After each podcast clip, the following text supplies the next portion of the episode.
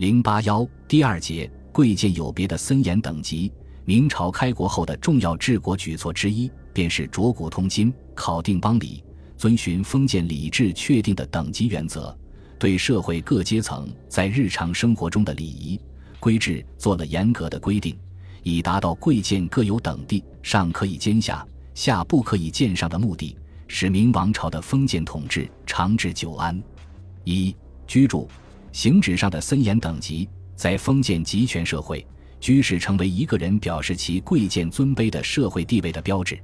早在西汉初，贾谊就论述说：“高下义，则宫室义；则床席义，则器皿义。”所以，明朝建立后，百废待举，明太祖就迫不及待地规定了全国官民百姓必须遵循的房舍制度。明代，北京的皇城作为帝王的起居场所，它始建于明永乐五年，历时十四年建成。全部建筑可分外朝、内廷两个部分，宫殿群体之外用宫城围绕。宫城的正门为午门，它既是宫门，也是皇帝向全国颁布诏令的殿宇。外朝建筑以太和殿、中和殿、保和殿三大殿为主，前面有太和门，两侧则有文华、武英两组宫殿。内廷建筑则以乾清宫、交泰殿、坤宁宫为主。这是明代帝后居住生活的地方。这组宫殿的两侧有公居住用的东西六宫和宁寿宫、慈宁宫等，最后更有一座供帝后妃嫔们玩乐的御花园。同时，在皇宫宫城正门的行门至天安门之间，供帝后专门的御路两侧还建有朝房。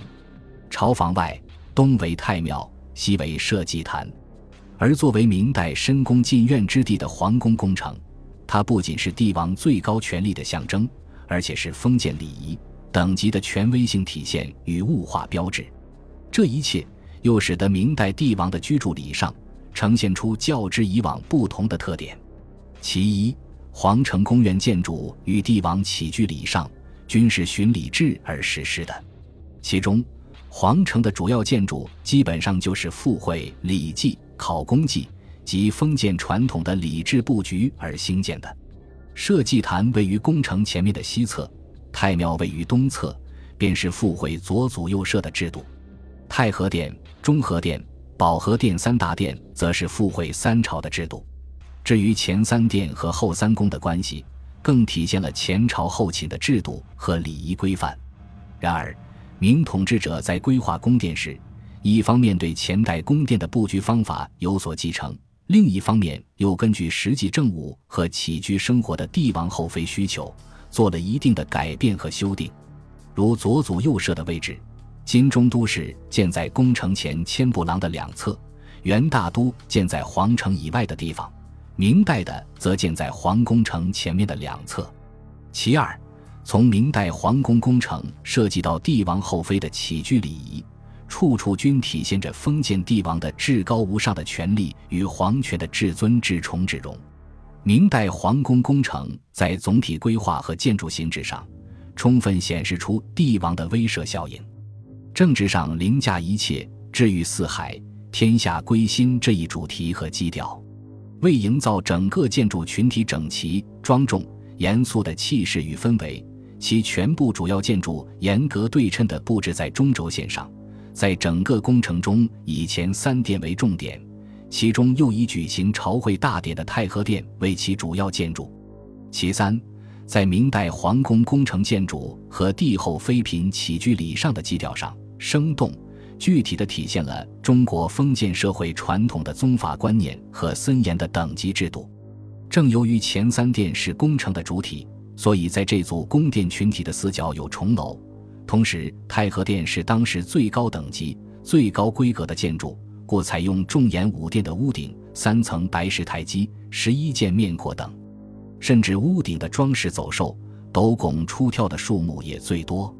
至于红色的墙柱和装饰，金黄色的琉璃瓦，既是皇宫建筑所专用的色调，又是与帝后妃嫔起居生活相辅相成而又融为一体的皇权尊威的艺术展现。除帝王的宫殿外，明初统治者为维护礼法和等级制度，制定了一整套严格的住宅等级规划。洪武二十六年定制，官员营造房屋不许歇山转角，重檐重拱集会藻井，为楼居重檐不金。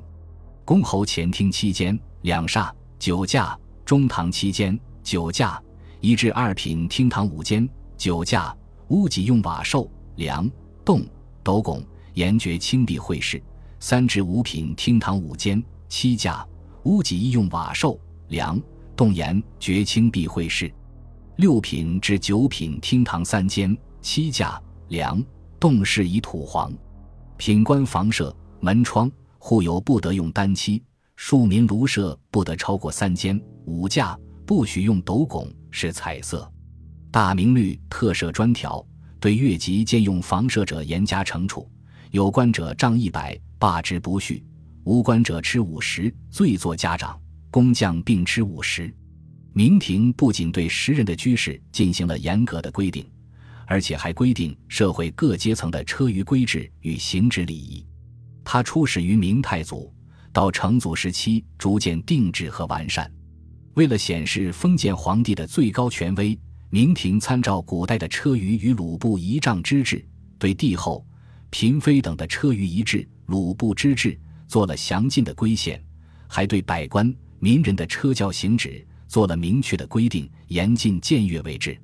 帝王的车轿有大路、玉路、大马辇、小马辇、步辇、大梁步辇、板轿和更根车等名目。后妃的车舆也有皇后路、安车、皇妃车等名目。皇帝的大路极尽高贵华丽，描金纹饰和连座、宝盖、天轮。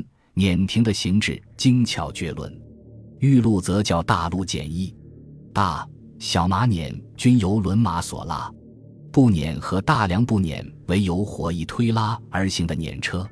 皇太子乘坐金鹿，帐房行止颇为豪华壮观。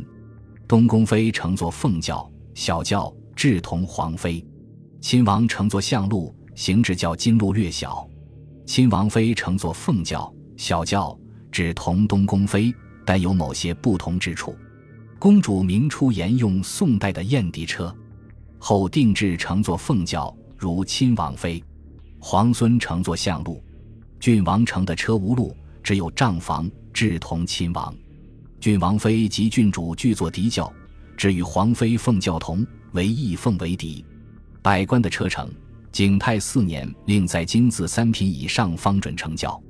明代。民人的行止席上也受严格的礼制规范，如洪武元年，明太祖编谕令，凡庶民百姓乘坐的车轿，并用黑油齐头平顶，造幔禁止用云头装饰，颜色也只能用皂青色或深蓝色，禁用单漆。民人使用的伞盖也有明文限定，百姓只许用油纸雨伞，不得使用罗绢凉伞。庶民骑马时使用的鞍辔不得描金。只能用铜铁装饰。建文四年又重申，官民人等的马汉夏缨并秋佩都必须用黑色，不能使用红缨及描金、嵌金，也不得使用天青、朱红等色装饰。不过这些禁令只限于中原地区的民人，而不包括边疆的骑马民族。应当指出的是，到明中后期，随着商品经济的发展和新的社会思潮的渐兴。这些封建禁令便受到了有力的冲击。